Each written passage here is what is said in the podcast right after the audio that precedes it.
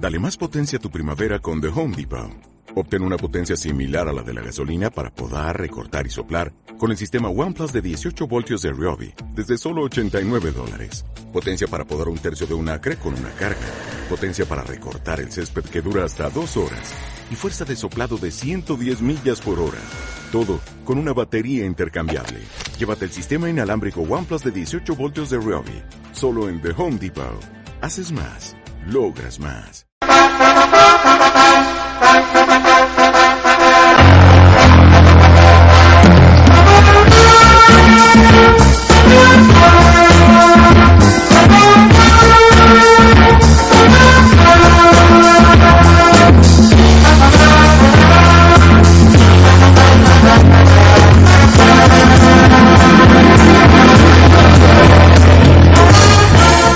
Producciones deportivas Ídolos de El Ring presentan.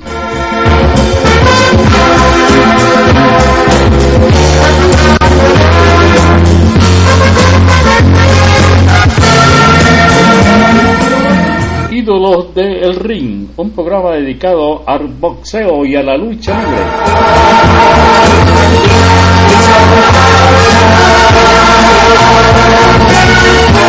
Con su amigo Agustín Carrillo, el analista, y Bruno Bernasconi, el azote como panelista principal. Asimismo, con Franklin Pérez, el cronista viajero, como panelista de Ídolos de El Ring.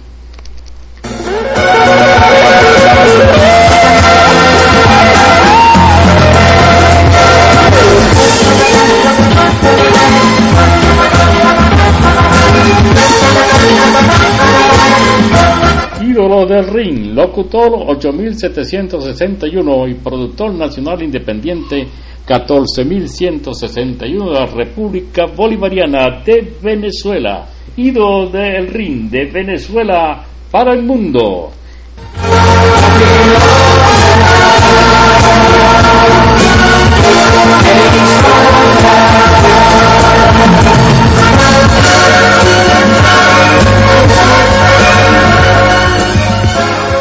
Con ustedes ya empieza nuestro programa Ídolos del Ring.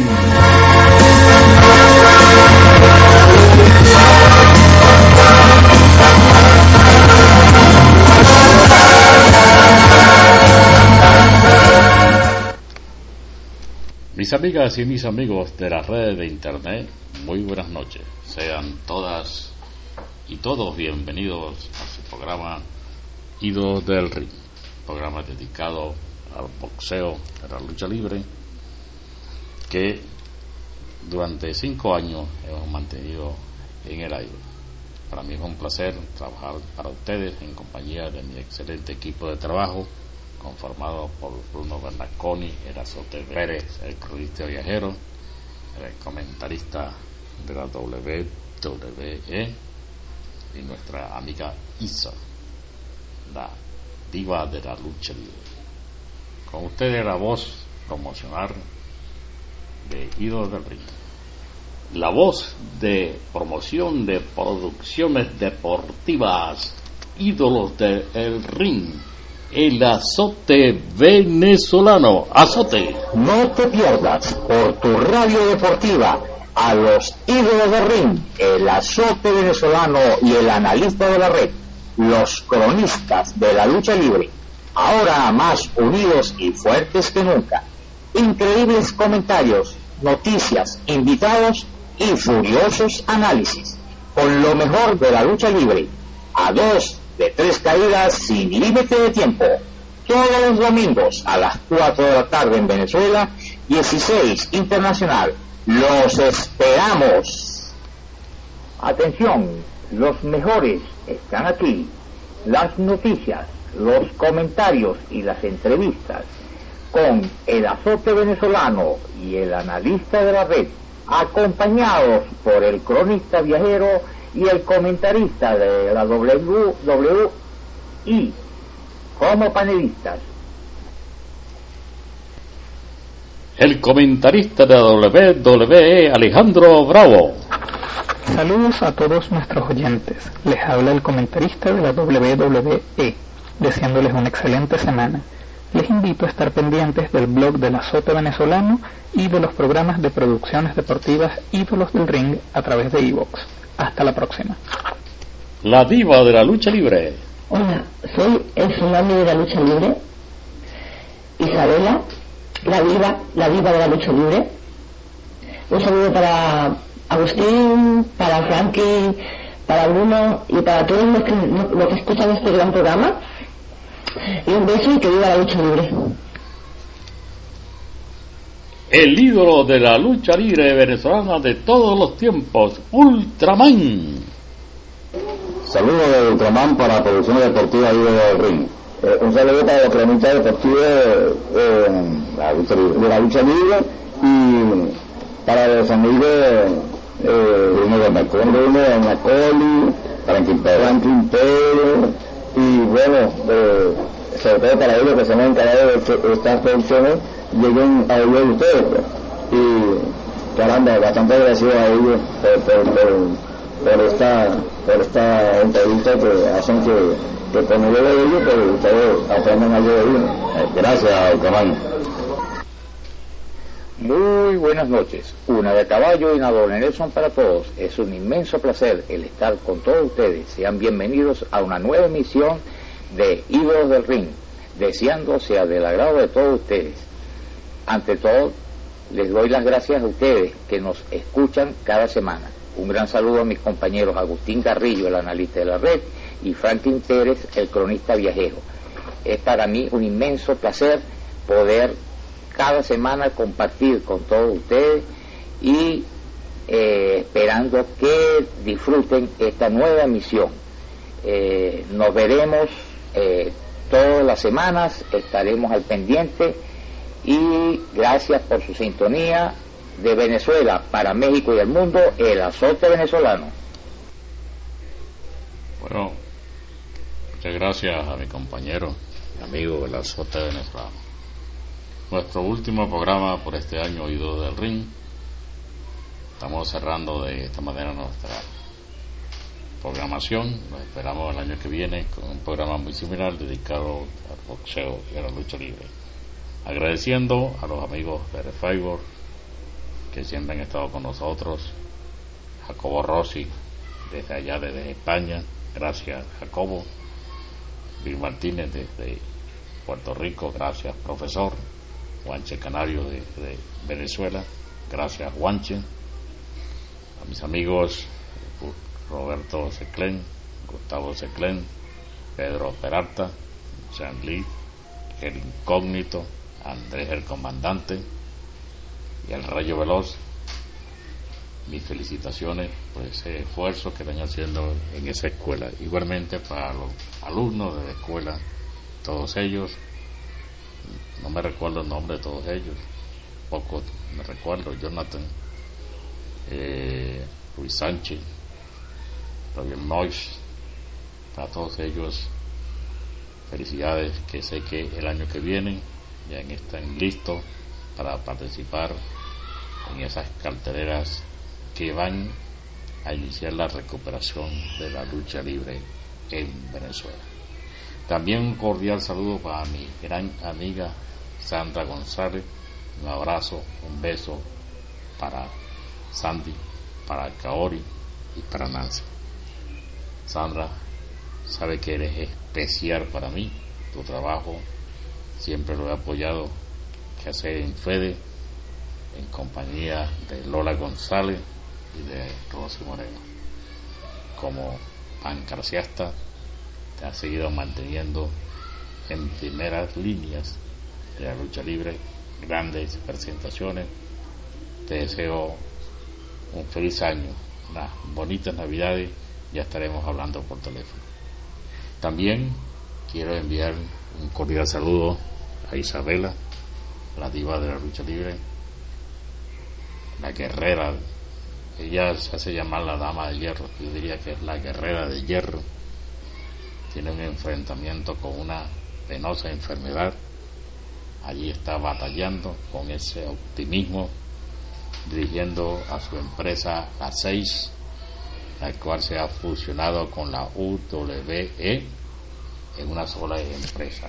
junto a su esposo Sagetov, están haciendo una serie de proyectos para el año que viene.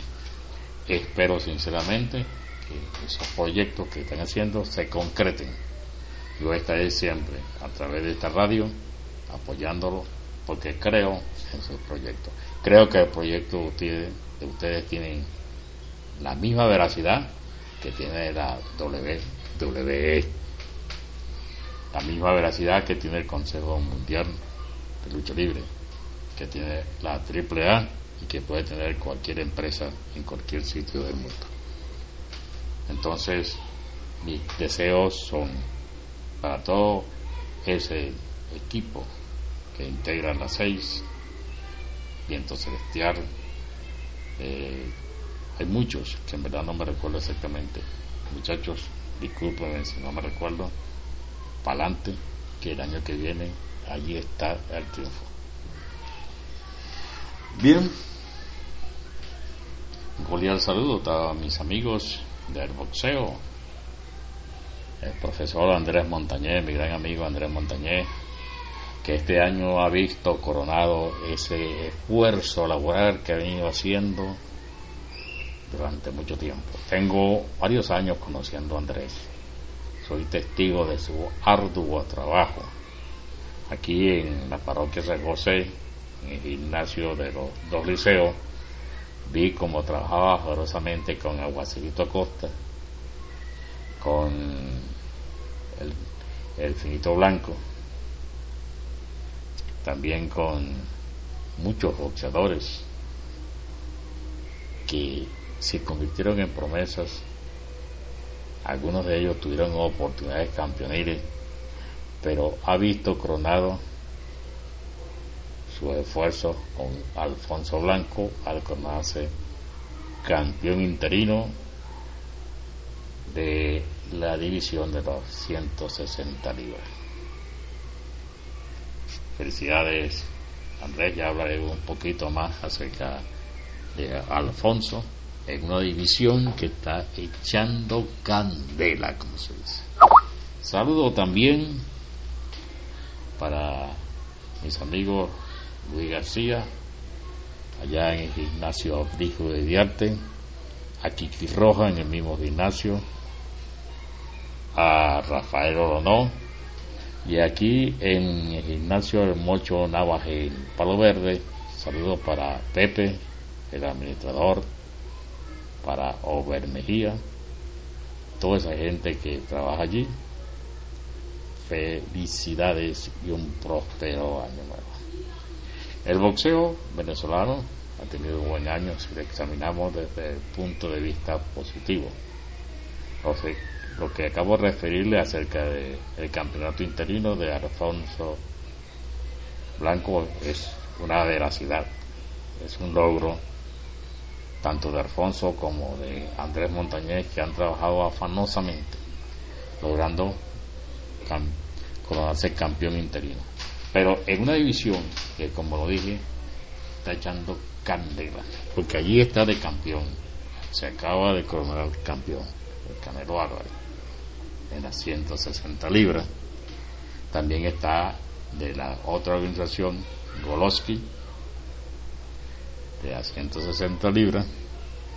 Entonces, allí está rivales peligrosísimos. Este fin de semana, en un evento de gran trascendencia, el Canelo Álvarez logró derrotar a Miguel Cotto en combate por el campeonato mundial de los pesos medios, las 160 libras, la división donde se acaba de coronar hace meses Alfonso Blanco, pero como campeón interino. El campeón interino también de esa misma división Yenari Goloski, pero creo que de la organización la OMB. Entonces, aquí hay dos campeones interinos, Yenari Goloski y Alfonso Blanco. No voy a hacer comparaciones porque los comentaristas, analistas de boxeo me van a, tachar de loco. No hay comparación entre Alfonso Blanco y Gennady Golovkin. Golovkin es estrella del momento. Es el boxeador a vencer.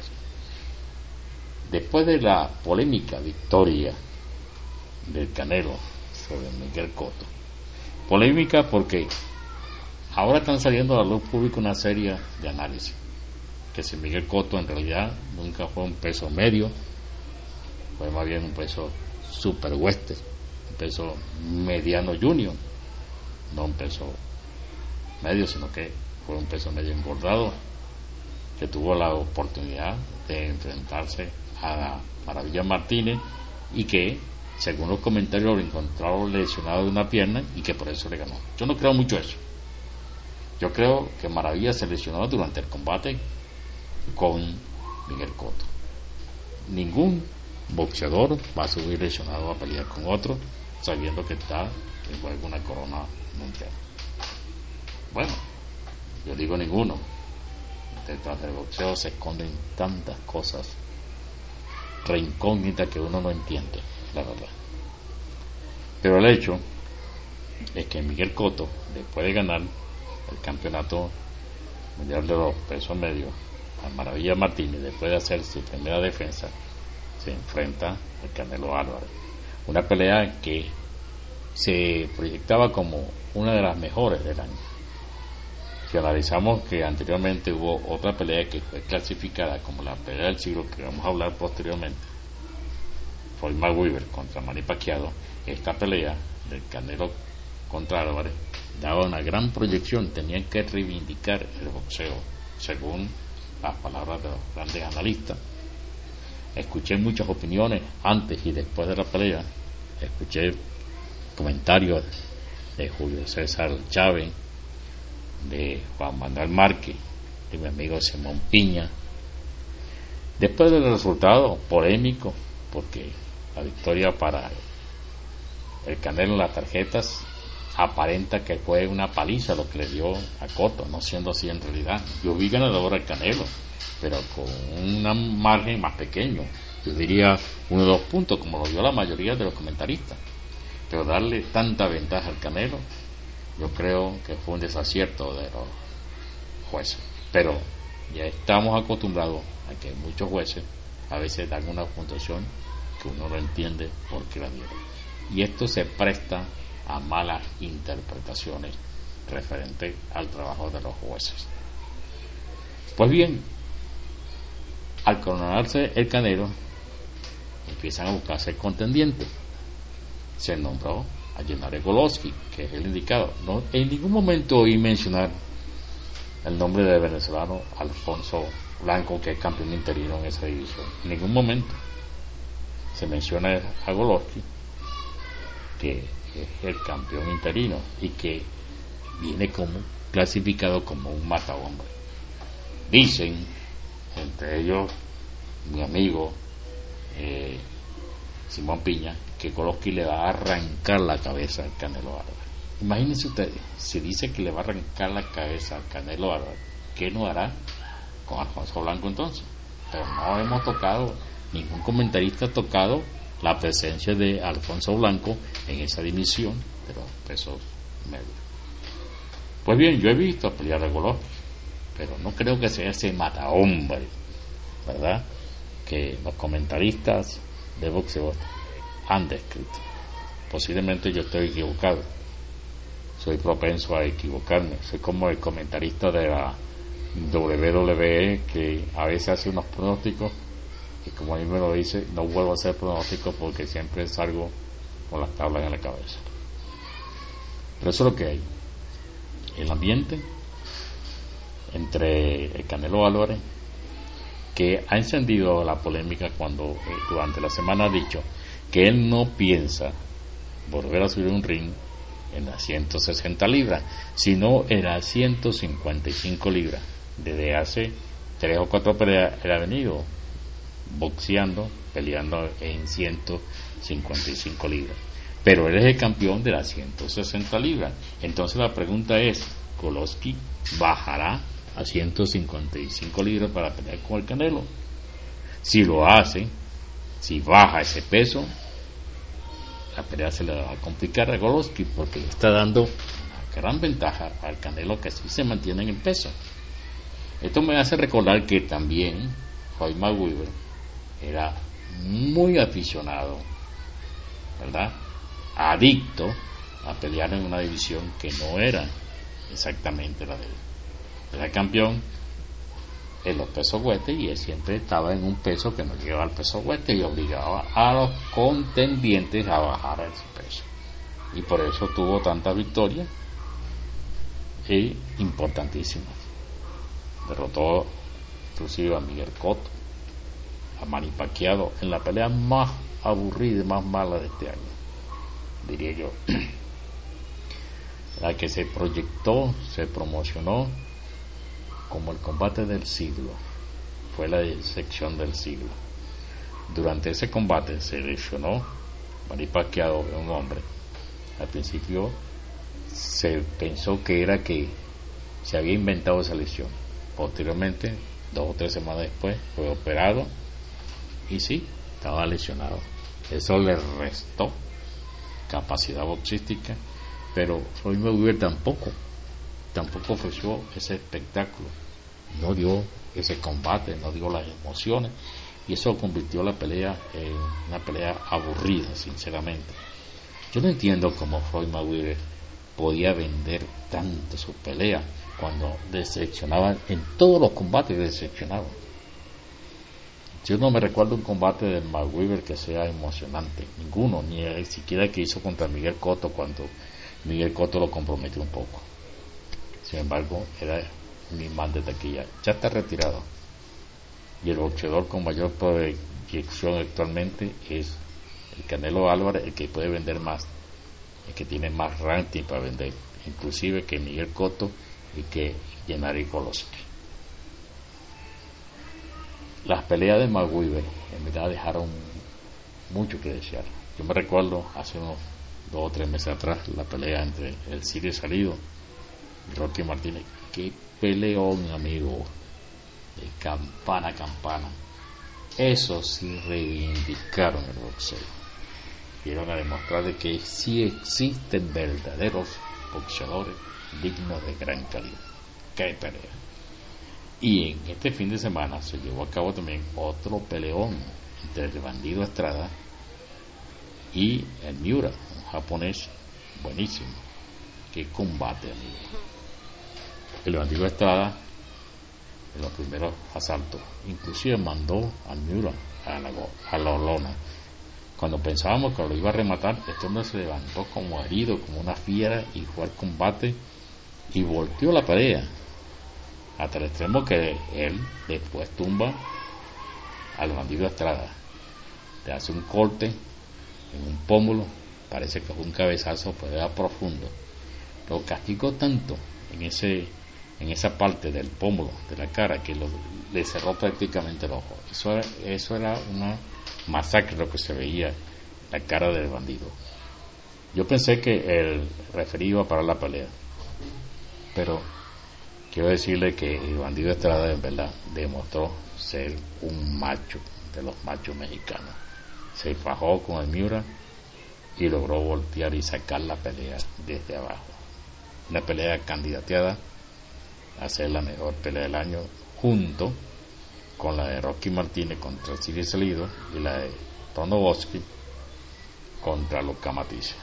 Que dicho sea de paso, también están clasificando la de Luca Matisse como la decepción del año, la pelea más decepcionante del año. Bueno, veremos qué lo que deciden los comentaristas. Le decía que ha sido un buen año para el boxeo venezolano, pues tenemos el campeón mundial de la división ligero, en Jorge Linares, que si bien es cierto es un boxeador gitano, como lo llamo yo y como lo llaman muchos comentaristas. A veces nos sorprende con extraordinarias demostraciones, a veces nos decepcionan con demostraciones que tenía aparentemente ganadas. Bien, lo tenemos como campeón mundial de los pesos ligeros, una división donde aquí en Venezuela le dio mucho brillo el Morocho Hernández, fue uno de los grandes ligeros, los mejores ligeros de toda la historia. Allí también Y estuvo Edwin Valero en esa división de los pesos ligeros dándole brillo a ese título mundial. Para mí Valero ha sido el campeón mundial venezolano más efectivo que ha tenido toda la historia del boxeo. Un récord de 25-5, 25 knockouts, 0 derrotas. Hablan por sí mismos.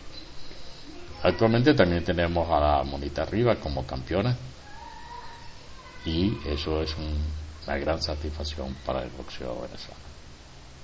Mis amigas y mis amigos, vamos a una pausa musical y regresamos con el segmento de la lucha libre despidiendo este espacio boxístico por ahora. Los espero en el segmento dedicado a la lucha libre después que escuchemos esta bella melodía interpretada por el grupo ABBA, uno de mis consentidos musicalmente. Escuchen a Fernando.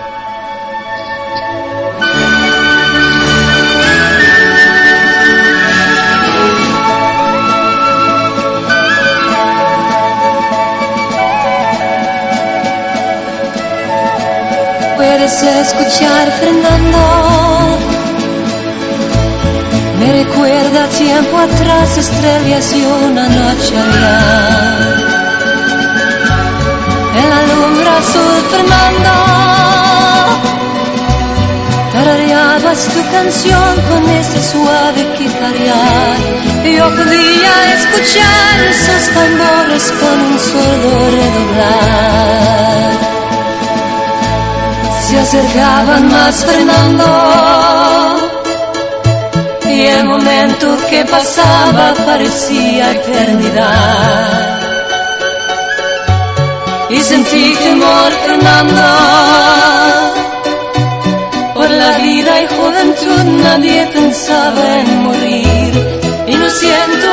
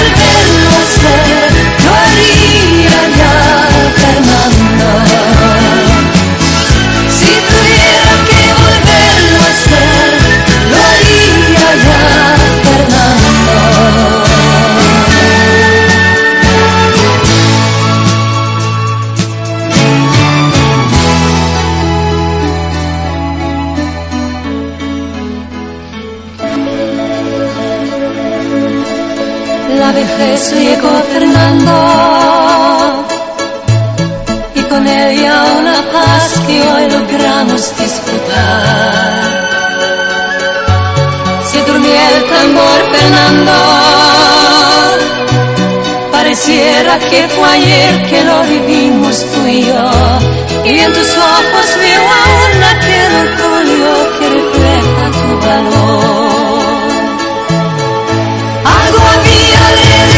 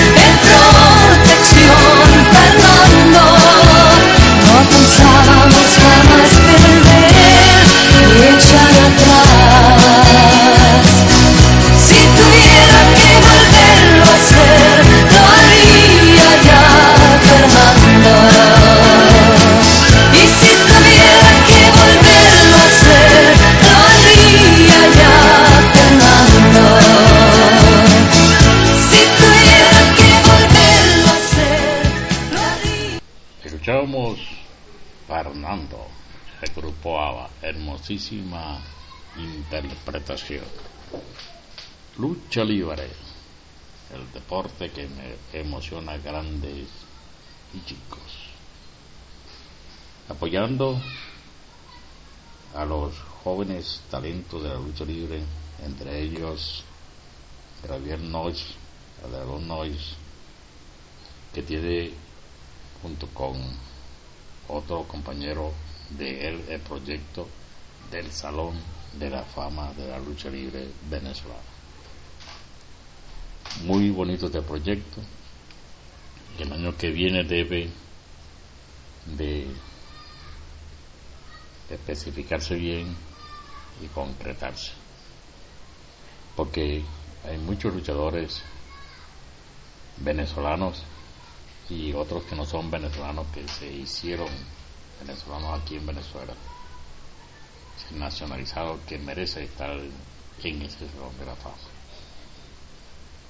En el día de ayer, mi compañero Bruno Benaconi tuvo comunicación con gente de Colombia, del Museo de la Lucha Libre de Colombia, donde ellos hicieron un trabajo acerca del dragón chino, ¿verdad?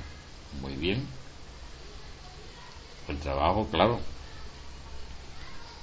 Eh, nosotros los conocemos bien la lucha libre venezolana podemos hacer alguna objeción, pero yo no lo voy a hacer en este momento. Ellos le pidieron a, a Bruno que le diera referencia acerca de algún luchador venezolano que merezca estar en ese museo, pero que ya haya fallecido, pero que sea netamente venezolano. Bruno me lo comentó, yo le sugerí varios nombres de amigos fallecidos, pancraciastas como Miguel Vera, como Bisonte Vega, como el Bulldog, como Manuel Márquez, como Ciro Saico, como el piloto, como el dragón maldito, luchadores que en verdad eran venezolanos y fallecieron. Ya creo que en el transcurso del próximo año vamos a elegir al luchador que nosotros creamos merezca, merezcan estar en ese salón, en ese museo.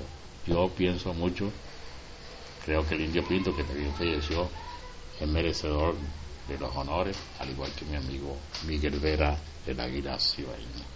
Pues bien, los jóvenes alumnos encabezados por Javier, tienen este proyecto del Salón de la Fama que lo veo muy acertado.